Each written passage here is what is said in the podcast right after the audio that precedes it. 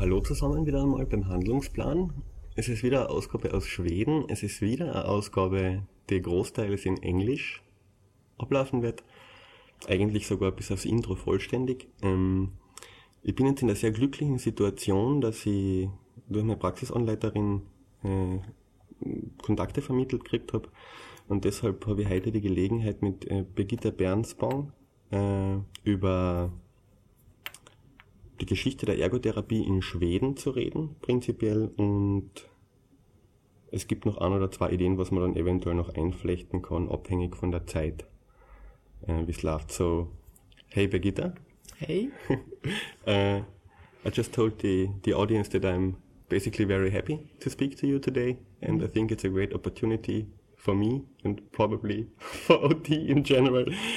Um, could you introduce yourself briefly? How what what did you do up to this point in your life? What are your current functions? What are you working on? Basically, just a, a brief introduction of yourself about who you actually are.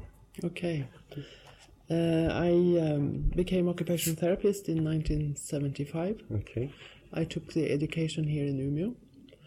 It was the third group of students in Umeå. So the profession was very new in Sweden. The profession started slowly in the 1950s in Sweden. And by 1975, we were starting to become more occupational therapists in Sweden. And uh, in the beginning, I worked in a, a rehabilitation department in the south of Sweden, where I had done my one of my last practical um, practicums. So how, what do you call it? Uh, in, in German, it's practicum, and in English, I suppose, practical Yes. training is going to. Is it was it uh, neuro rehabilitation or was It was um, general rehabilitation. They had both neurology and um, uh, musculoskeletal people with those kind of problems. So I worked there for a while, and then uh, they needed more occupational therapists here in Umeå. So I moved back and uh, started to work with stroke rehabilitation. I see. So my main competence is within stroke rehabilitation. And uh, at that time, uh, we were quite uh, fascinated by the fact that um, even though we practiced ADL, they it couldn't work. Uh, they had problems that we didn't really understand and know about. It was in the early days where we started to recognize neuropsychological disturbances. So Such like uh, neglect, apraxia, Neglect, ex- executive uh, dysfunction, and stuff like exactly. that. hmm I see. So we started to study Luria. You know, the main Alexander Luria, who wrote the a Russian neurologist who wrote about all these um, uh, perceptual cognitive problems.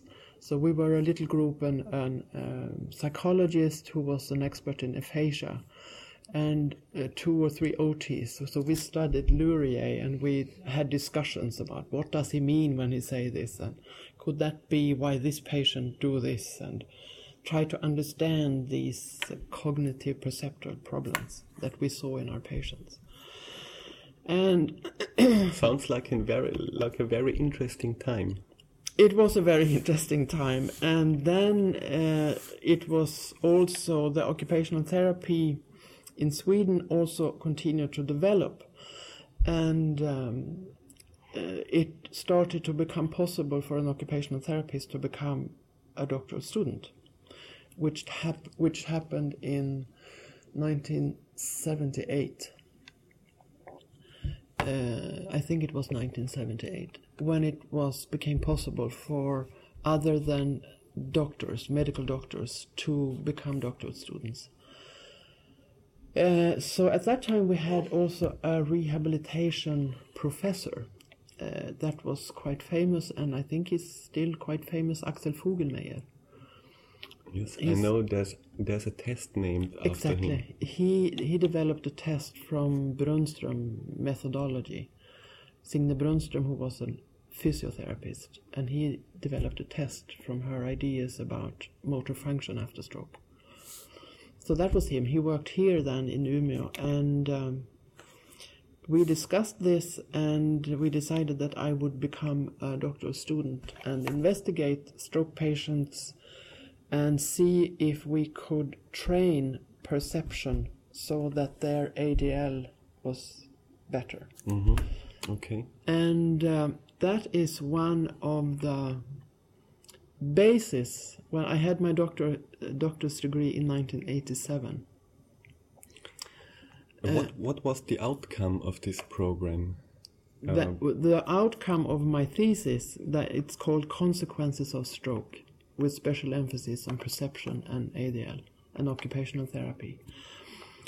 And what we found is that we could not with any of our treatment change the perceptual dysfunctions.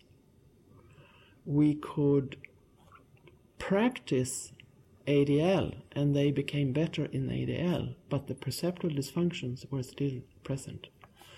So that is one of the basics for me to realize. That's when I realized that we need to work more on getting better in activities. Forget about the functions. Because we cannot, we don't have the means to change them, especially not cognitive or perceptual functions. I will come back to that topic later on. That's for sure because this is also something I have a personal interest in. Um, after you got your your PhD, it's a, Yeah, it's a it's a PhD, too. Yeah.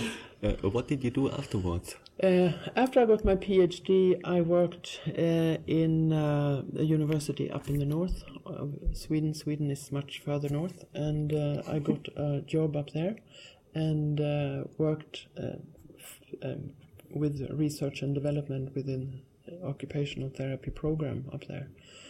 And uh, again, after a while, they needed more teachers here, so I became a teacher here at the university, and I still had a part of my position in the clinic, which I wanted to have, but uh, the hospital didn't understand that you could work as a clinician when you had a doctor's degree and was an occupational therapist. So I struggled for some years and realized that they weren't ready for this at the moment. So then I became more and more involved in the in the education here, and from uh, 2002 I became a professor in 2001, and from 2002 I am the head of department in occupational therapy in at Umeå University. Um, are there any other things you do or responsibilities you have? Uh, Or is this or is this the only work you do? Because No, at the moment, I since um, 2000, oh, 2005. Oh, oh, I don't remember exactly. Uh, 2005 or 2006, I am the editor of the Scandinavian Journal of Occupational Therapy, which is a very interesting job. But that is purely science that we publish in this journal. It's a peer-reviewed journal, and um, which means that every manuscript that is sent in is reviewed by two or three researchers, and then comments comes back to the authors to edit and change their papers, and one or two or three sometimes rounds goes to back to the author for them to make it hold for a scientific scrutinization. So okay, I see. an important journal, and this journal have been really acknowledged as one of the better journals in the world today. So it's that's quite good. We need OT journals. That sounds like you're a pretty busy person, frankly spoken. Yes. and another task that I got this year is that I have been appointed a member of a board that's called Rehabrådet in Swedish, the Rehabilitation Advisory Board. We are seven people in Sweden that has been appointed into this board, and we are going to be the experts to tell the government how to deal with per people on sick leave and how, how we can get them back to work. And what other professions are involved in this board? That is, it's. I am the only uh, occupational therapist. It's a physiotherapist. It's a psychologist. It's uh, the rest. Four are medical doctors in different areas. No nurses involved at this No. level? No nurses involved. Yes, maybe. Yeah, maybe one of them is actually a nurse. You're right. So an OT, a PT, a nurse, a social worker, and then the three medical doctors. Sounds very good to me when you Yes. have uh, experts from all professions Yes. over a thing like that. Yeah. Okay, the topic, the main topic today is going to be the history and development of occupational therapy in the country of Sweden. Um, I did a I did a, a quick refresher course about occupational therapy in general, back to the roots with Galenius, and then uh, evolving over over a lot of psychiatrics, uh, psychiatric uh, physicians actually. Conolly and Rush are, are names that are come up around 1812 to 1840. And in Germany there was this guy called Hermann Simon, uh, who who practically uh, invented the the, act, the, the, the active hmm, greenhouse to have patients structure structurally working on. But this is mainly these roots are mainly roots which uh, reside in psychiatry. Um, how do you see the actual basic roots of occupational therapy from your point of view? Where does this whole profession comes from? Before we get to how it developed in Sweden.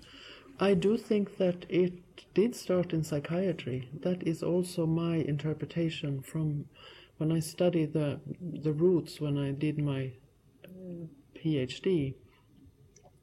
That was also my idea that it started in the psychiatry where they had made patient do something to spend the day and not just sit around or walk around, which they did a lot they figured out that if they had something to do, they were calmer and it was easier to, to handle in a way.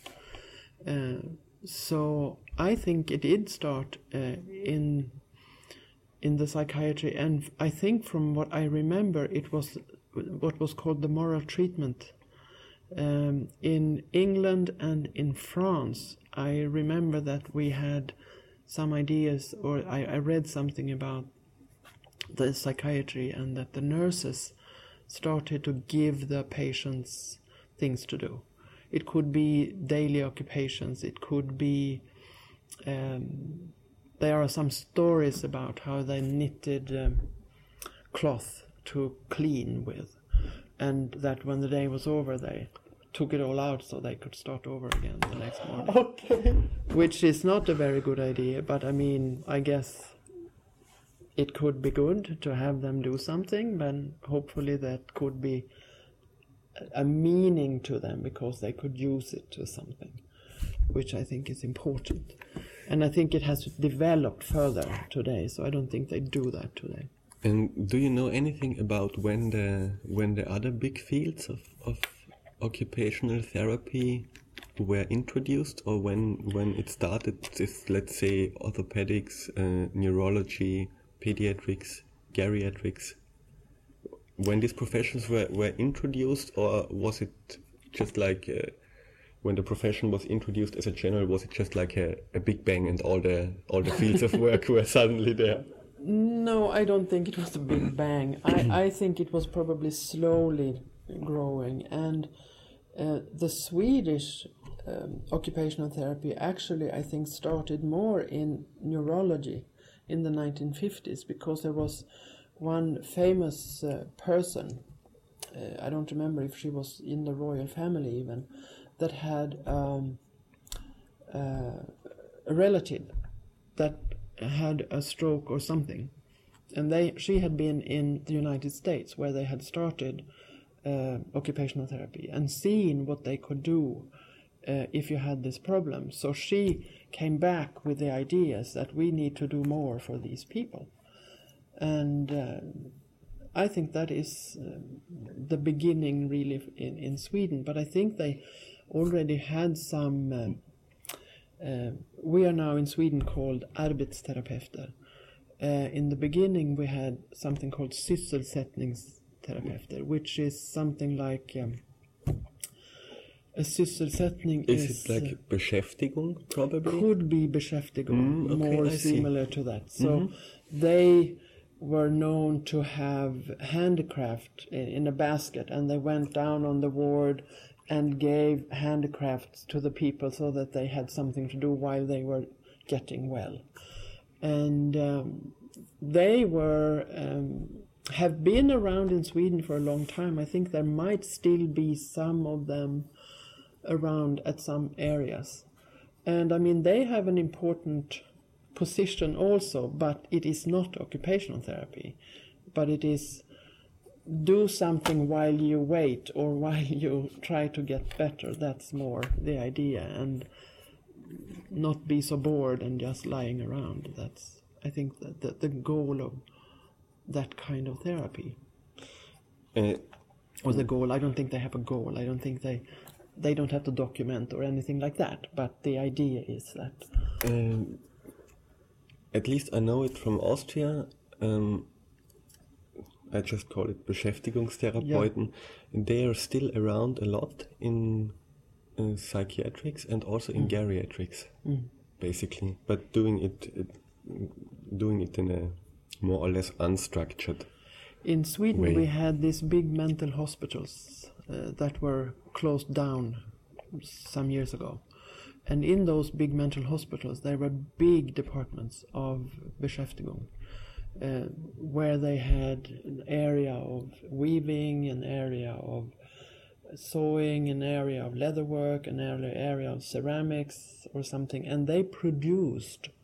There is a big mental hospital in Umeå that I mean, of course, it's closed down, but the area I don't know if you have been there. The area is in the other part of town Mm, yet. where they had uh, production uh, of uh, beautiful things for the home. So they sold. They had Okay, this, store that was really commercial production. That was commercial production, definitely. Uh, and uh, that was the patients who did it. So they were employed, you could say, in, in quotation marks. They were employed at this production center where they produced this handicraft to be sold by the mental hospital. Sounds like a work rehabilitation program to Yeah. me. Could be. but I mean, the patients were there and they were, they had something to do during the day and the Beschäftigungstherapeuten were, were um, leaders or heads of the departments where they produced. So they were more industrial leaders. It wasn't that this patient really wants to get better at something. Yes, that was yes, not I the question. It was, this is the job we have. Please sit down and, And work. do it. in in a way, I I think that's how it was.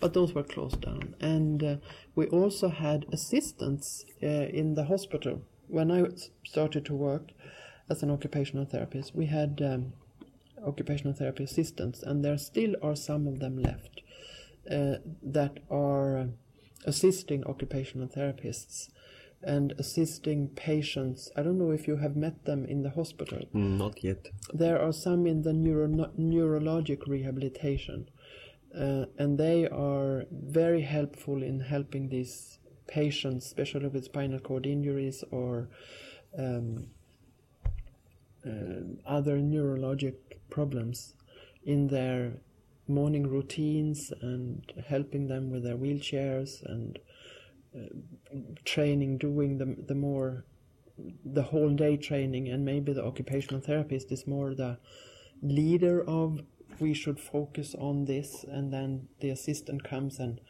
actually helps the patient. Is this a dying profession in Sweden? it's OT a dying assistant? profession in sweden yes Because as far as I know, uh, in Australia and in New Zealand, this is uh, still very present. Uh, i think it profession. is yes i think it is present and i also think it is present in, in canada uh, Hmm. i don't know about the united states but they might have it there also Uh, I don't think there are any education for occupational therapy assistants anymore. they used to be, they th- those that we have, they are educated as um, assistant nurses. Is that what you call it? Mm. We Uh, have, we I mean, they are not nurses; they are assistant, Mm, undersköterska in Swedish. yeah, a step lower, A step basically. lower, Mm. yes. And then they took extra courses to become therapy assistants because they need to have uh not a nursing perspective but a rehabilitation perspective, which is different. Yeah, it definitely is. I'm. Yes. Mm-hmm. Uh, I was educated as a nurse too. I worked in the field of Yes. nursing for seven years, so Yes. I had to realize that the perspective is quite different. The perspective is different. As an occupational therapist, you can never cure anything, but you can be there and help them do what they can do with what they have. That's what we are there for. Um, you said the roots are in, in psychiatrics, and then the neurology dropped in. Was that also already in the 50s in Sweden, or, or how, how did it go on from this point of time? What what would you consider were the the main milestones in in the history of OT in Sweden? Oh, I should have my I should have some notes somewhere.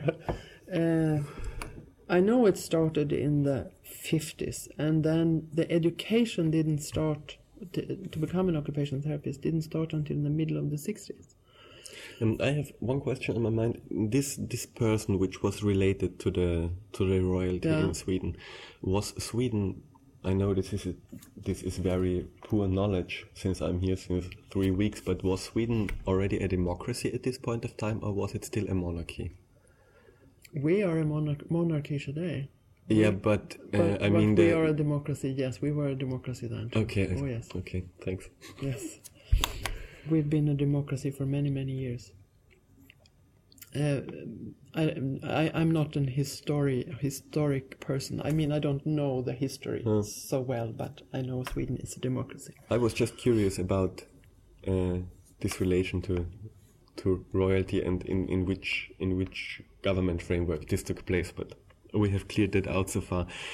Okay. Well, you know that we just had our recent, our newest wedding. yes, of course I know that. Yeah, princess. of course I know that. I already saw the coffee in the supermarket, which is which was uh, produced to this Yes. occasion.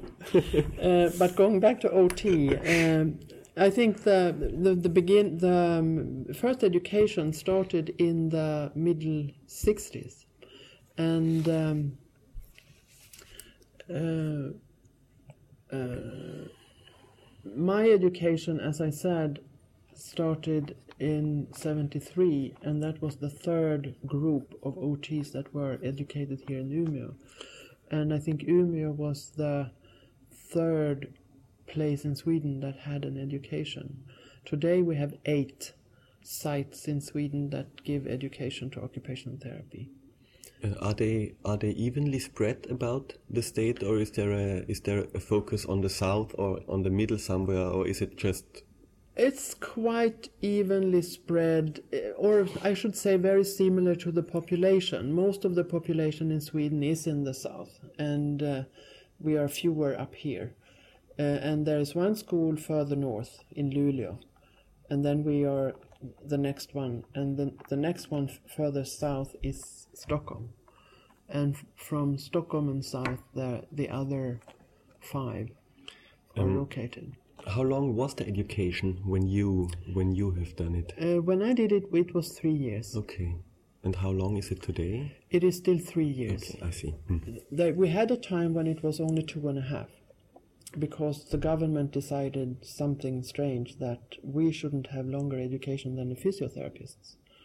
So then it was quite harsh arguments, and our union did a very good job because they said that okay, if we shorten our education to two and a half, then we also need to have uh, possibility to uh, do education after, take extra year after our basic education.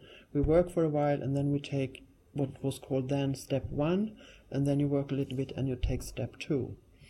And that was very smart of our union to argue, to argue and get that, because after a while they realized that we needed our three years. So the two and a half year program didn't last very long. And then when they changed it to three years again, then they both occupational and physiotherapy became three years.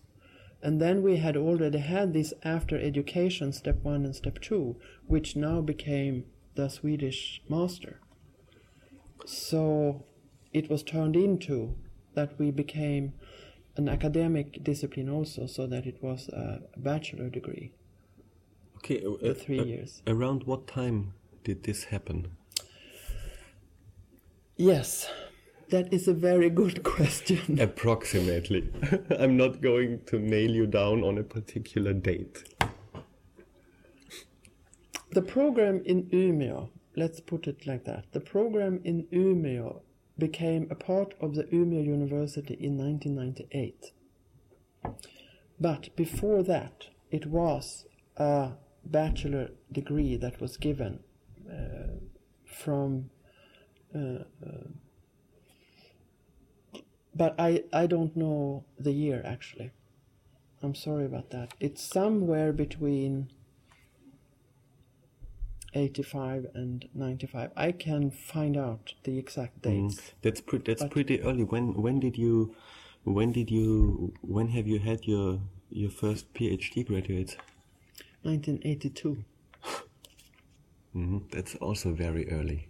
That is very early. She was, uh, and that was because it was possible for occupational therapists to become doctoral students from 1978. So the first occupational therapist that had her doctor's degree was Birgitta Lundgren Lindqvist, and she had her PhD in 1982. I was the second, and I was 1987. And then we had one 1988, and we had another one 90, I think. And then it sort of has escalated. So last year we had the hundreds, uh, 100 OTs in Sweden that has doctor's degree. And right now I think we are up in 120 or something like that with PhD in Sweden. OTs. That's just amazing. hmm Yes, it's amazing.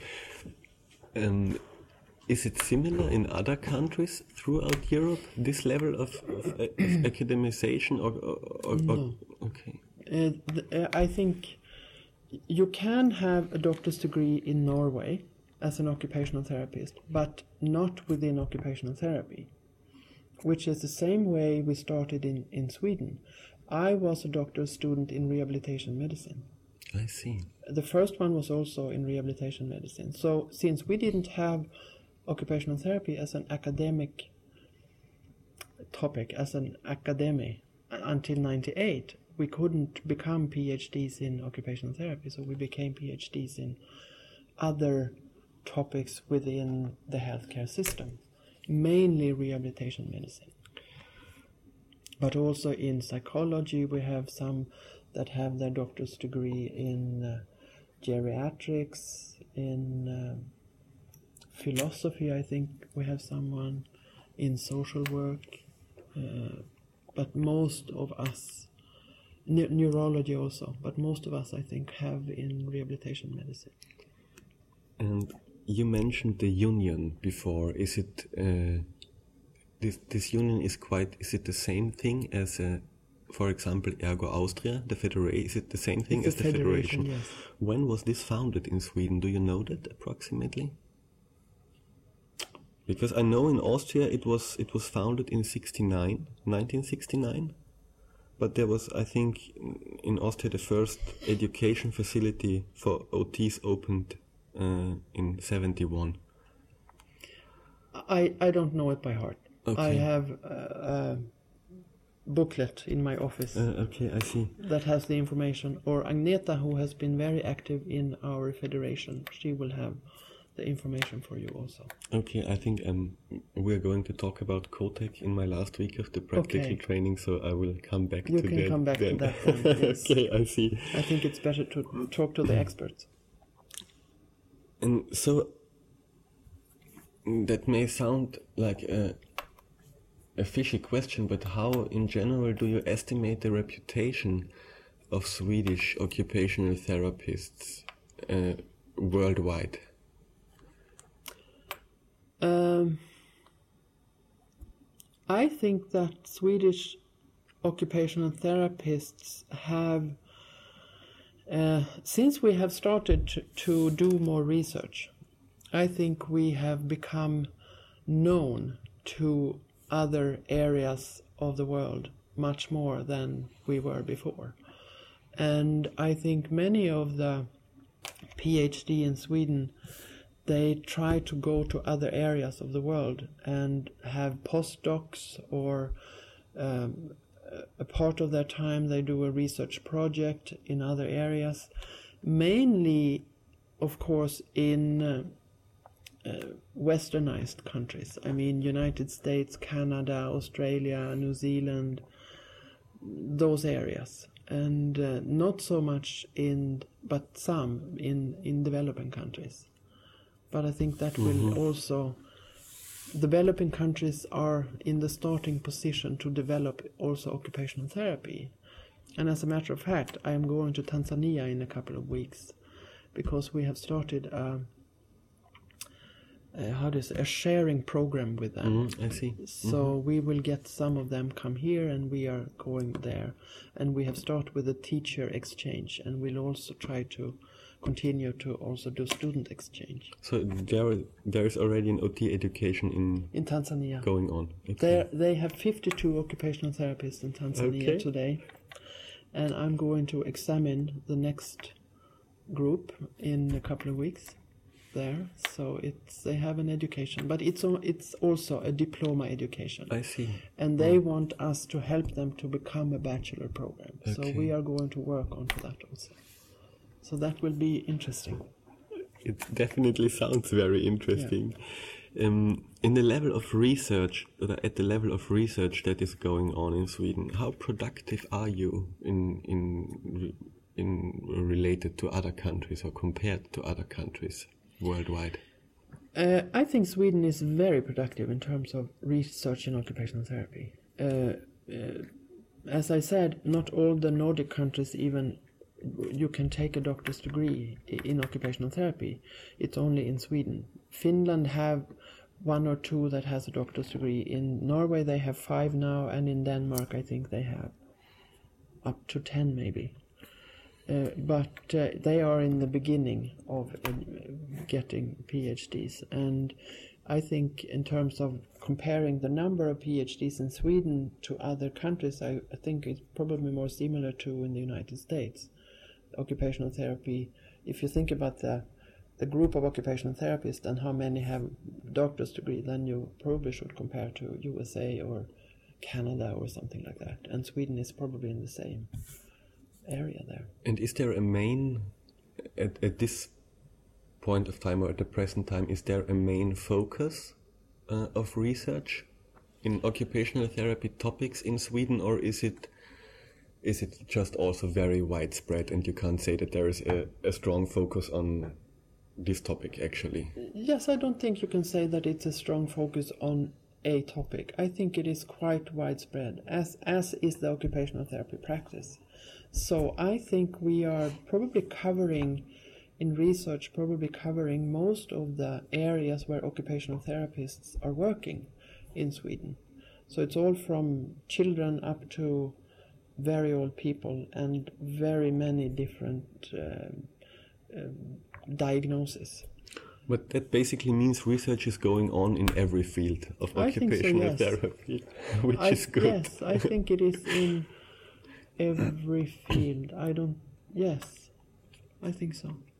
Um, can you can you outline briefly the current the current situation and the current framework uh, of the OT education in Umeå? Just how many students there are, how how the program is is taking place, and how approximately how much practical training the students have. Just like a, a rough framework, so we can get an idea about how it would be to make the education here. Uh, the education in Umeå, as other places in Sweden, is three years, as I said, and uh, we have a special focus in our program on uh, the occupational therapy process. And since we have uh, Professor Anne Fisher working with us, we have is we are using her occupational therapy intervention process model as um, what we call in Sweden a red thread through the whole program, so that students learn about this process from the first semester till the last semester of the Uh, education, and they learn about the different things that you need to know in a, in order to follow this process with the client and that process is a very a process that focuses very much on the person's own wish to master these activities or these tasks. So that is one of the things that we try to use through the whole program. We of course also use uh, theories and models. Model of Human Occupation, the Canadian Enabling Occupation 2, the second book that they've written. Uh, and we also have pieces of older theorists like Mosey uh, and uh, other things that come into the program. The other thing that is something that we are very proud to use is something that is called the professional development of the occupational therapy student. It is, um, we should say, a questionnaire that we use from the beginning where they evaluate themselves in terms of several items.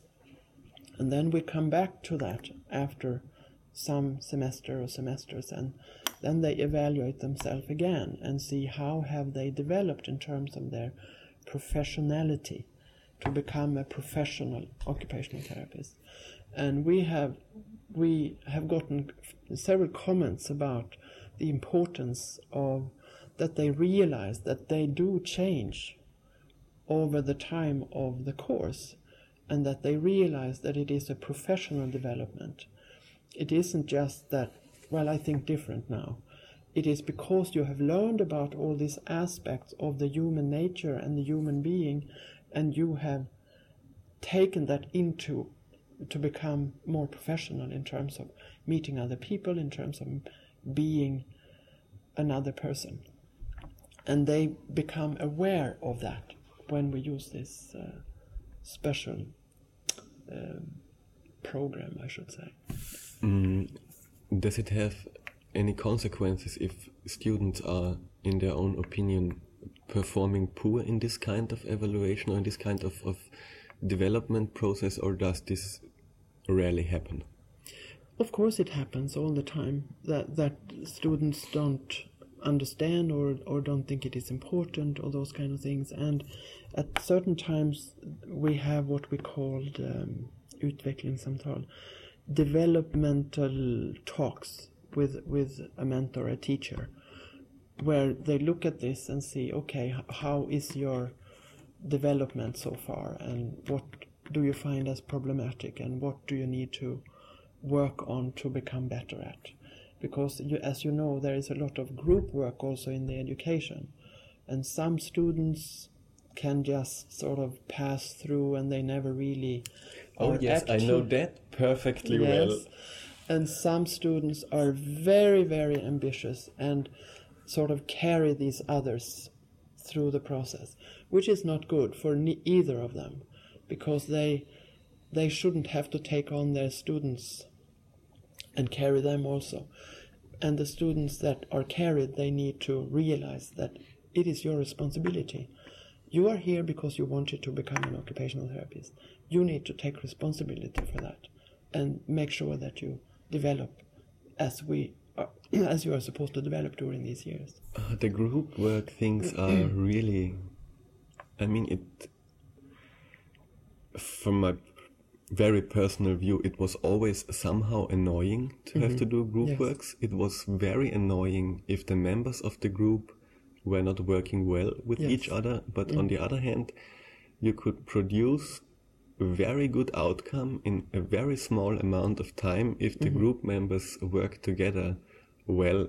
Yes. And I think I had that during my education, at least in in two or three group works where after we we had the presentation of the results, or we did the practical stuff that was attached to. We, we had a program uh, where we had to introduce occupational therapy on a secondary school with third and fourth graders, so mm, pupils around Yeah. 15 and we were it was we were under a very heavy load of stress at this point of the education a lot of exams going on and this was just another thing that was to do and we but i think we roughly spent three hours on developing the concept and it was really a huge success and i think everyone in the group was very lucky afterwards but it was also because we knew each other for some time and we knew how we fit together and it went very smoothly that was really a nice a nice Okay. a nice thing to do but group works yes it's uh, It's, sort it's of not a always easy. thing, It's yes. not always easy. and in terms of uh, practical fieldwork, uh, they go out already in the first year for a week, and they have special tasks that they should interview the occupational therapist, and they should find out what is it to be an occupational therapist in different areas, and then they have. Uh, three longer periods five weeks and one i think it's two five weeks and then a nine week uh, practical work that's not much from No. from my point No. because i think we have we are on One- the verge of having too little we know that. And i don't know if uh, i haven't said that but we are at the moment the, the teacher group we are now working to do a new curriculum. Mhm, okay i see. So the last year, year and a half, we have worked quite intensively, and hopefully it will be done by the end of this year, and we will start the new curriculum next fall, 2011. I see, because we have at, at our current at, or at my education uh, right now we have I think 1,800 hours of practical training, uh, which runs down to six times eight weeks, and I mean it, this is also not a scientific opinion; it's basically just gossip, but.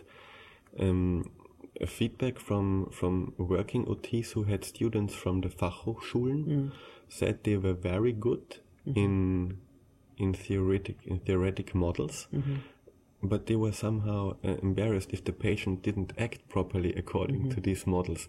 And so I know uh, that one that one male student was at the psychiatric ward in Klagenfurt for four weeks, and he voluntarily extended his practical training during his holidays because he had the feeling it.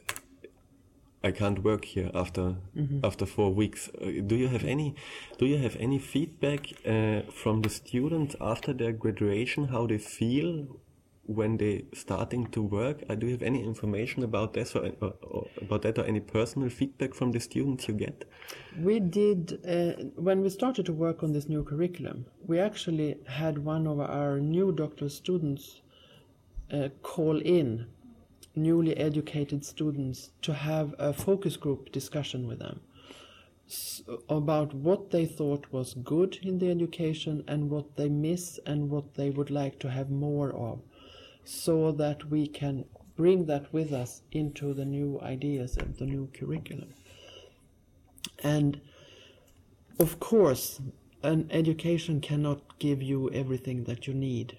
And uh, we can only say that when you have the education, when you're done with your education, you know many things about many things. Nicely Depen- depending on where you work, you Yes. need to go deeper into that area.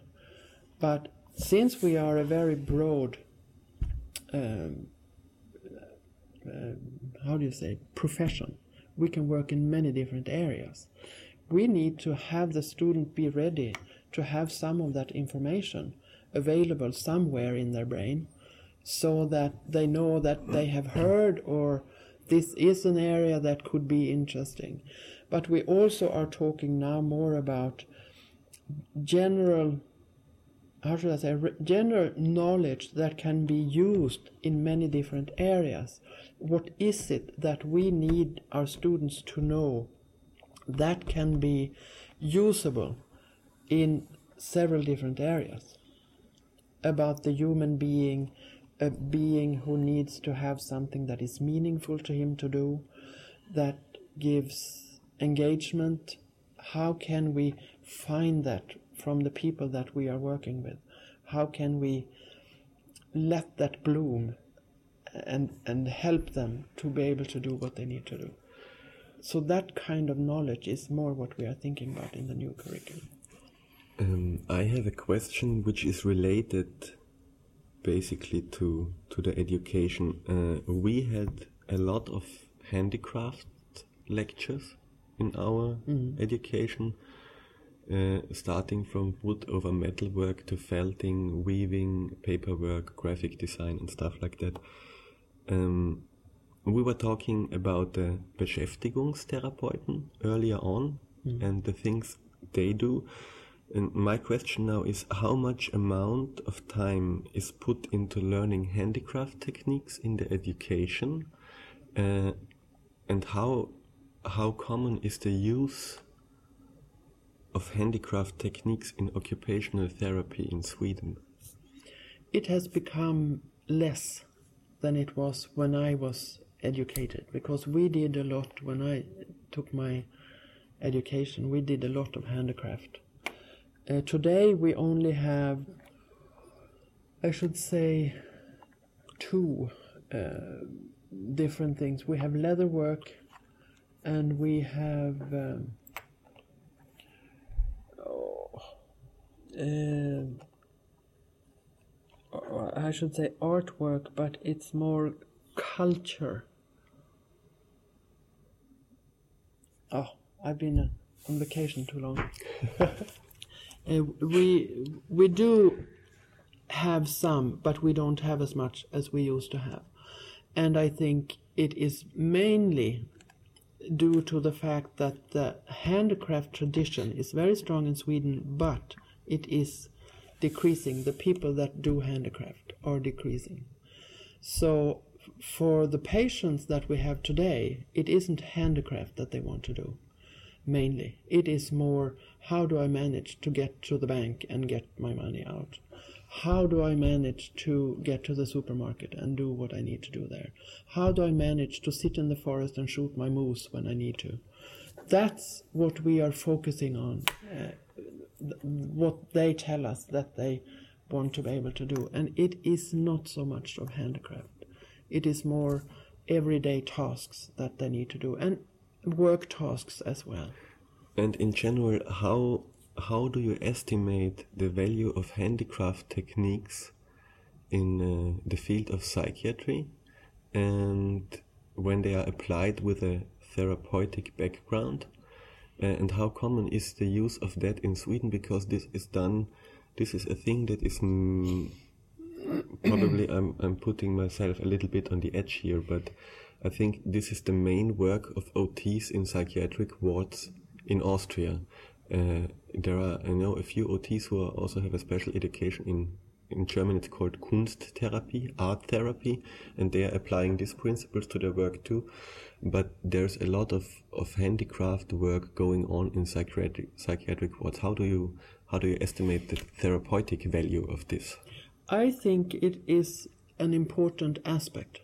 And if there are persons in, for example, in psychiatry, that have their disease, maybe they do not have this urge to do something day every day. But then we talk about psychiatric hospital. Uh, since we don't have these big mental institutions in Sweden anymore, we don't really think about handicraft in that way. We think more about so how can we help you to be able to live in a group home, for example, with other people. Then you need to be able to maybe fix your own lunch, make your own bed, so that they still do more daily life tasks and maybe not so much handicraft still. But there it is in the psychiatric hospital. There are some patients that are inpatients, so to speak, where they do have they have a uh, wood workshop, they have uh, as what you mentioned art therapy. We actually have here at our university the only master education in art therapy in Sweden, and it's uh, led by one of our occupational therapists. I see. And she has uh, the the art therapy master course here in Umeå have gotten many many good reviews. Uh, and uh, you become a master of art therapy. You can be an OT, you can be a social worker, you can be a psychologist, you can be any health profession when you take this master course. And it's done every two years, so it's a two year part time education. Mhm, I see.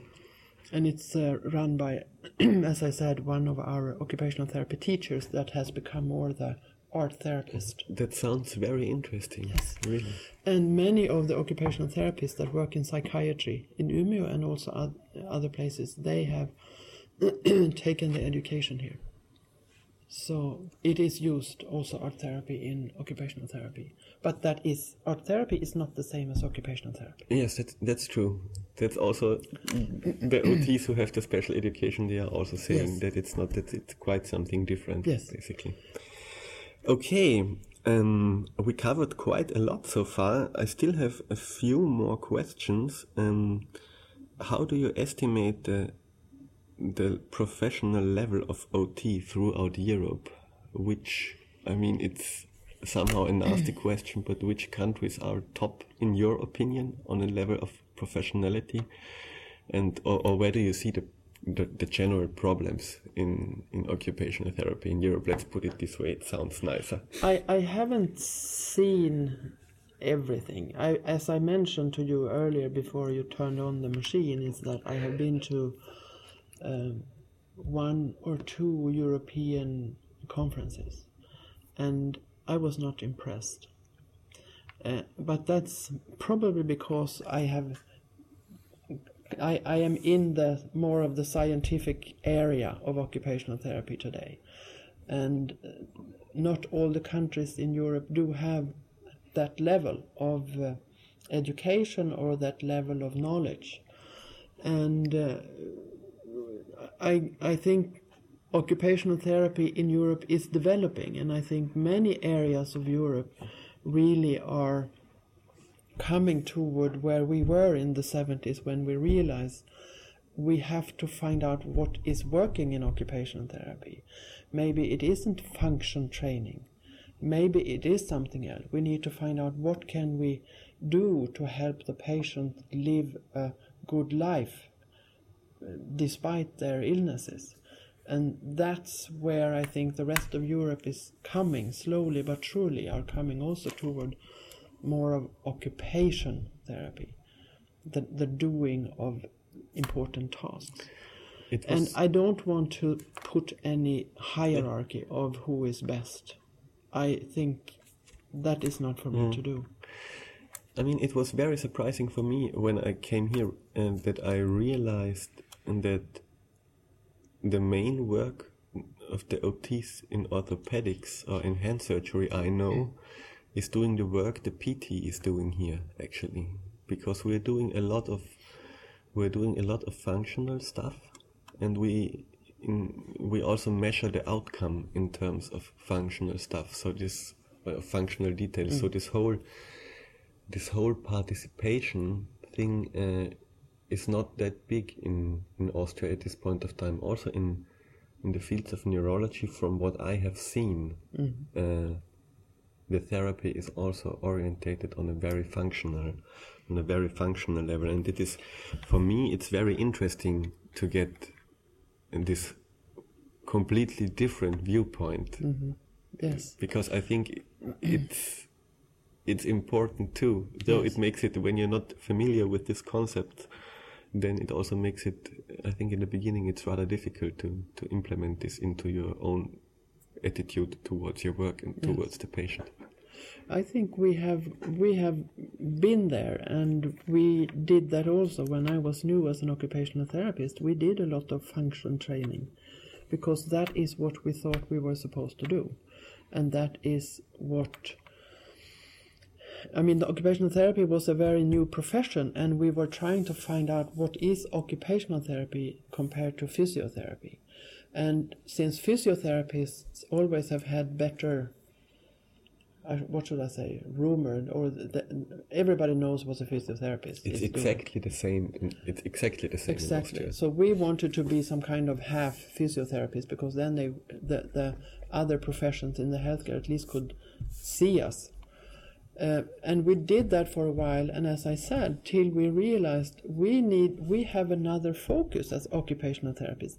Let the physiotherapist work on the movement, the possibility of the patients to get around, to move themselves, and we need to focus on okay, in what areas do you want to be able to move? What is it that you want to do? And make sure that that is working, because that is our focus if we look at the literature and everything, we need to focus on the occupations. And yes, it's good if the body functions so that you can do it, but maybe we are not the ones who should work on the functions. Let the PTs do what they are experts on, and we make sure that the environment, the, the things that they need to be able to do what they want to do are available to them, and make sure that that works and help them and support them in, in being good at doing what they want to do. Uh, I personally, I really like that approach. I think that's probably a development that is going to take place in Austria too, sooner or later. I think it is going to take place everywhere. We just were in Italy, as I said, and we have some colleagues up there in Udine that we visited, and they are also now in the process of wanting to become more occupational therapists. And I think it's it sounds to me from what I have seen through our development in Sweden, what I see in other countries is that everybody needs to go through this process. You can't jump over and think, but we have come further. Why don't you do like we do? You have to go through the process so that also all the other people around you realizes that this is our focus, not this. We can do some of these things like function training, but that's not our focus. We want this focus. But at the same time, if we do too much function training, then all the people around us, the doctors, the nurses, think that's what we do only. yes, that's true. And if we do that for years and years, then it's very hard to come into our focus. And I mean, we have this still in Sweden too, in some places, where the occupational therapists are stuck because they are requested to do, because that's always what OTs did. But we, so it's a bit hard to get into this focus, but we are working on it and trying to help OTs when we meet OTs that are struggling with this. And especially when we have these um, master courses here, we are having a lot of discussions about how can you implement and how can you get this focus into your work.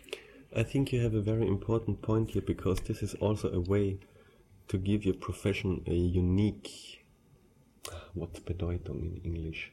A, a unique touch because that is really what you do. We made in the first year of our education, we made a quick survey in the mm-hmm. pedestrian zone in Klagenfurt, which is a city roughly the size of Umeå, mm. about have you ever heard of occupational Yes, therapy? yes. And if what do occupational therapists do? I think mm. we had all in all 100 people, mm-hmm. and I think nine of them had known about OTs. And I'm perfectly sure every single one of them would have known what a PT is and Yes. what he does. And this is also one of the of the things we are struggling probably we are struggling with or we have to struggle with and who are we and Mm. Yeah. who do we want to be and how are we going to present this to other Mm. Yes. people in the healthcare system and outside of it okay um, how well known is the profession of OTs in Sweden in the population I think it has become more well known than it used to be, but I think there are still, if you go out on the street and ask people, I think you still will find some people that don't know. or some people say that we do handicraft. okay Uh, but I think it is changing.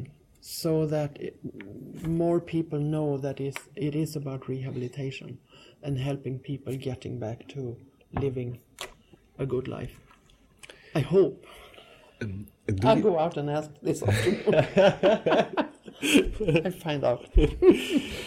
Um, do you have any figures or numbers about? I mean, for me, it was very surprising to work with the OTs, let alone be on the on the hand surgery ward, because compared to the OTs in Austria, and this is not meant to be an offense, the OTs here are old.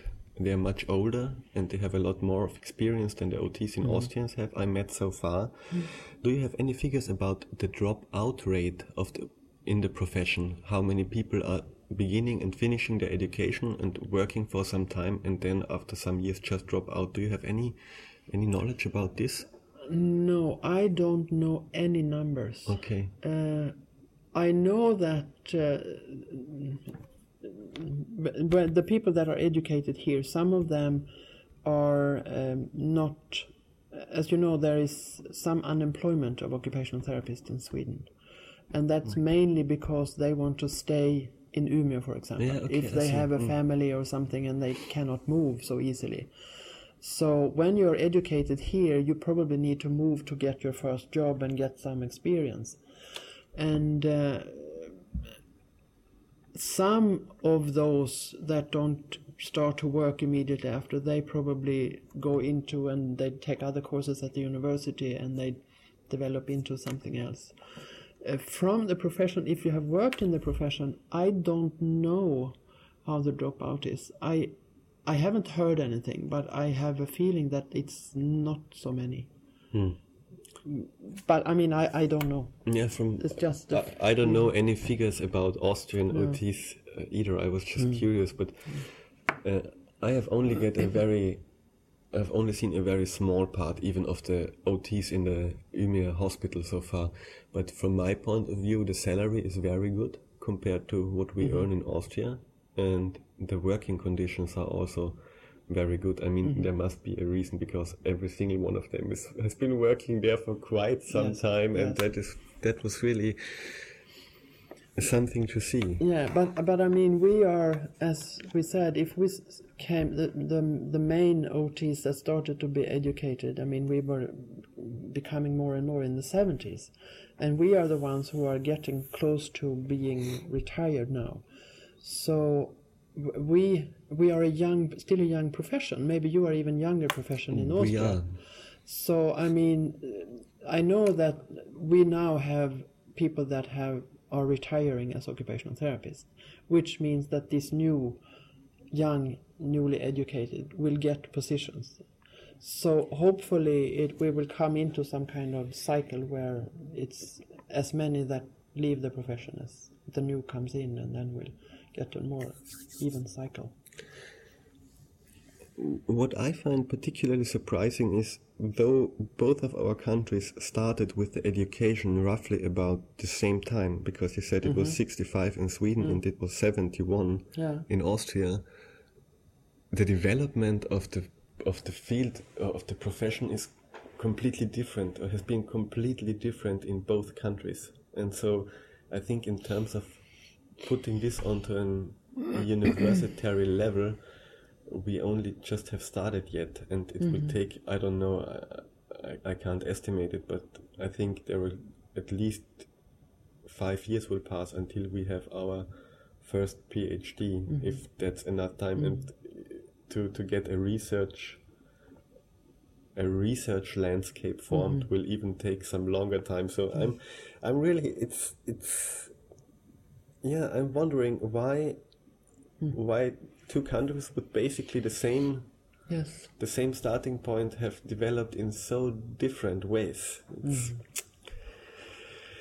Um, I just wrote down a note because at the very beginning, uh, when we started talking, you were you were mentioning uh, neuropsychological deficits and what OTs can do about it, which Yeah. is basically nothing, as far as I Well, I, I should be more. I should be more. Um, I shouldn't be so uh, so strict on Uh, that. okay, I, I'll uh, I'll just I'll just ask you the question first because a lot I I know there has been a study in the last six months with about eleven thousand subjects from Great Britain. I read it once into a news in a newspaper article. I wasn't able to find this article again, so I can't quote the authors or something like that. But basically, the meaning of the study was that cognitive training is basically complete senseless because when you, for example, use a game to do some cognitive training, let's say for short-term memory, which Mastermind would probably uh, a thing we would use.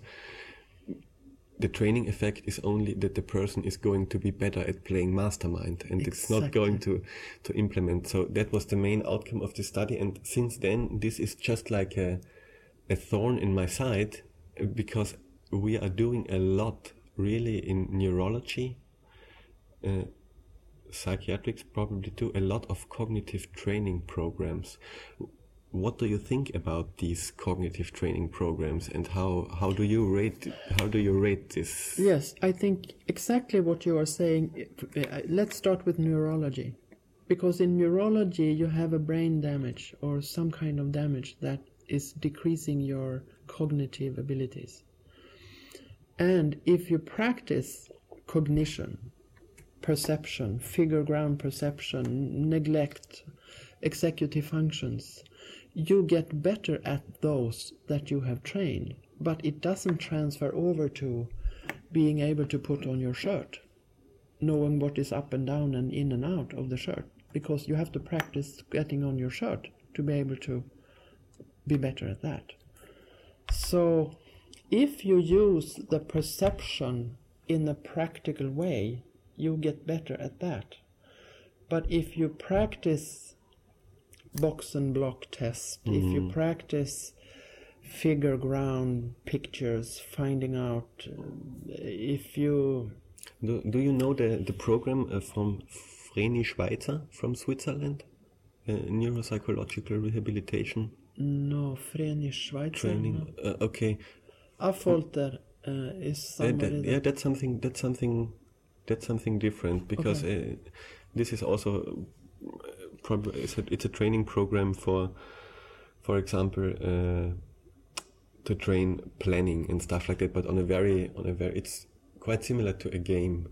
yeah. So it, Okay. it's i- one thing is, for example, that you have a a, a plan of Mm-hmm. a zoo, and then you have written instructions where the things are related to each other, and this Mm-hmm. Is also a, a way to to, to practice. Uh, relationship between information and stuff like that uh, but that falls into the into the same from from your point of view this falls into the same abstract category of training I think it does. Hmm. All paper paper pencil training Mm-hmm. is paper pencil training to become better Mm. at paper pencil. It doesn't transfer into going to the bank or making your bed yes or fixing dinner for your husband. It doesn't work because you have to be to be able to fix dinner for your husband. You have to practice fixing dinner for your husband.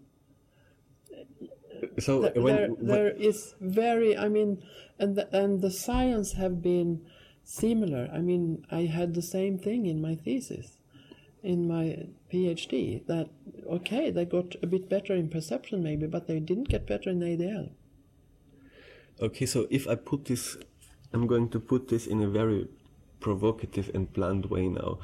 So basically, if I understand you right, what you are saying is that as an OT, even if you have a patient with neuropsychological problems, you have to train in a way which is closely related to the activities the patient has to perform in his daily living, Yes. and you have just forget about the other uh, mental training crap. I have no reputation to lose, so I No, can. no, no, I, no, no, I, I but- can. but- I can use these words. you you have to do this in a in a balanced way so that you don't over focus on getting the neuropsychological functions better you have to help the patient act in a way so that they understand that this is a problem for you. Therefore, you have to do your daily tasks that you want to do like this so that you can manage despite your perceptual problems. Okay, so the goal is here is also not uh, improvement of the of the neuropsychological deficits uh, on first hand, but the ability to live with these to Yeah. live with these deficits and nevertheless be able to do what you would like to do. And I should say, but that has not been been um, studied so closely yet. If you work on the person doing tasks, if they have neuro, neuropsychological deficits, they might change. If you measure neuropsychological problems before and after your training, they might have changed. They might have become better in terms of neu- neuropsychological mm. tests. Mm. But what you want to focus if you're an occupational therapist is to focus on that they fact- actually can do what they want to do. And if a side effect is that the neuropsychological deficits are decreasing, fine. Everybody's happy. But that's not your focus. Mm, okay. Your focus is this, and your focus is to help them being aware of their not shown, their hidden problems, because neuropsychological problems are hidden. Yes. You can't see on a person if you have a, unless you have worked very long time, then you can see some hints of things quite soon. But anyway, so that's the focus. But I also want to be sure that you are having a distinction between the neurologic cognitive problems and the psychiatric. Mm. Because in psychiatry today, there is a lot of talk about KBT, cognitive behavioral training, that has become very focused on that you have to, as a patient, you have to make the patient aware of how they behave. So you have to have behavior and you have to think and be more cognitively aware of your behavior Okay, in so different situations. This is a And self a- self perception and training for the Yes. patient and education, and basically that's a education lot of discussion about this uh, CBT, I guess it Hmm. will be cognitive behavioral training today Okay. in psychiatry, Okay. and also maybe in other areas, but mainly in Yeah, psychiatry. no, I was. Um, I mean, for me, this is uh, a very big. um, well, it's a relief for me because I somehow always had this this feeling when we were doing a cognitive training in terms of a game or in terms of pen and paper work that it's just it just somehow felt more or less useless. Mm. What I mean, it's I mean, I have been there. I have been training. I have been training functions. I have been doing bath with my patients. Yes. I have been practicing perception. I have been doing all this. And then when I do ADL and think it should work, it doesn't. That's why I did my PhD. I didn't mm. understand why it didn't work. Yeah, I see. So you have to do a PhD. Yeah, sure. You'll be the first in Austria. we will see about that. okay, I think we covered a lot. Okay. We Yes. didn't cover everything, which no, is no. Mm. definitely it was not possible. Uh, I hope it was interesting for the listeners. It was definitely interesting for me. I have one final question. We were talking about how OTs felt, how OT students felt, or prob- are probably feeling when they finish their education and go into practical, go into the first day of practical work. Do you remember how you felt when you had your first day as a newly graduated OT? No, actually not. it's a very long time ago. Yes, I Uh, know I that. could use that as my defense. But uh, I did come to, as I said, I, I had just done my last practicum at this place, so I knew the people Okay, there. I so see. it Hmm. was quite uh, Easy going. easygoing. And I just got th- this is your ward, you take that, Mm, and see. then I knew all the people already, so I think that was a very big relief for me. When I then came here a bit later, then uh, it was more completely new to me. Uh, uh, and I had, we were very few OTs, so in the beginning I had 18 different wards that I was responsible for. So I was running like crazy on all these rounds and everything, and uh, after a while we realized this is impossible. So it, it was diminished, and we got more OTs and then fewer to do. But it, it's yeah, it's um, has developed. We can say that occupational therapy has definitely developed during all these years. To the better, I must say. Yes, I'm convinced of that. So, um, it's time for me to say thank you for your time. Mm-hmm. It was really, really interesting for me. I hope you enjoyed it at least a little bit too. It was a it was a nice talk, and I think mm-hmm. it's it's full of information. So, I wish you all the best for the future, and yeah, well, what else can I wish you? Good luck in Tanzania, I suppose. Yes. Thank you very much, and it has been a pleasure to meet you also. And I wish you all the best. And I think you should tack. go further and take a, do- a bachelor degree and then a doctor's degree. I think that's Austria need that. We will see what's coming Yes. up. Thank you. ähm, okay, das war's. Äh, ich denke mal, es war sehr interessant. Es sind sehr viele Themen angesprochen worden und es sind vielleicht ein paar Denkanstöße für alle drin. Feedback zu diesem Podcast nehmen wir wie immer gern äh, über den iTunes Store in Form von einer Bewertung oder von einem Kommentar entgegen. Äh, gern im Kommentarbereich zum dazugehörigen Artikel und auch gern via Mail äh, an podcast.handlungsplan.net. Danke fürs Zuhören. Bis zum nächsten Mal.